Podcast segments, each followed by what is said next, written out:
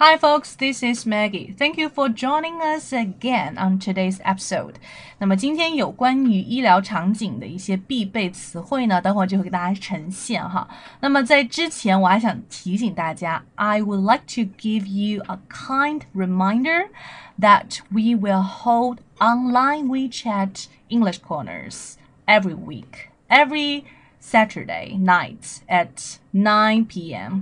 每周六的晚上，我们都会有一个口语角内容。那么大家如果想要有一个纯英文的环境，然后来聊一些不同的、比较前卫的，也不算前卫了，up to date 啊，就是最近的一些新闻啊，或者一些网络上热议的一些话题呀，那都可以来加入我们这个口语角哈。来看一下今天的这一个学习内容。So now back to our today's vocabularies. Bandage. Injection. Take one's temperature. Give a prescription. Make an appointment. X-ray. Prescribe. Finger. 好了，今天单词里面比较重要的是一个词组，叫做 make an appointment。make an appointment。OK，appointment 就是一个什么预约。那么要知道，在国外很多时候哈，比如说你要去看医生，比如说你要呃去饭店等等哈，各种各样的场景之下，反正做很多事情，你都一定要什么提前预约。包括比如说你要去啊。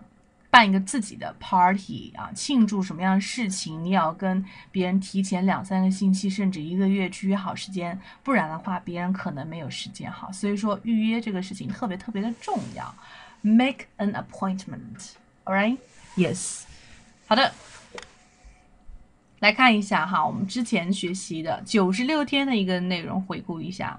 牙医说我需要回家休息一周再去上班。那么有关于牙医的说法，大家还？记得起来，OK。我经常会收到大家很多的一些意见和提问，有些人会问我说啊，为什么学了这么久英文，我已经完全忘记了，然后呢，不知道讲不出来，等等各种各样问题。其实我觉得语言环境是一个特别重要的东西，你要自己创造一个这样子的英文语言环境。那么如果说你暂时没有找到的话，可以加入我们，我们的微信是三三幺五幺五八幺零。I hope to hear from you soon, guys.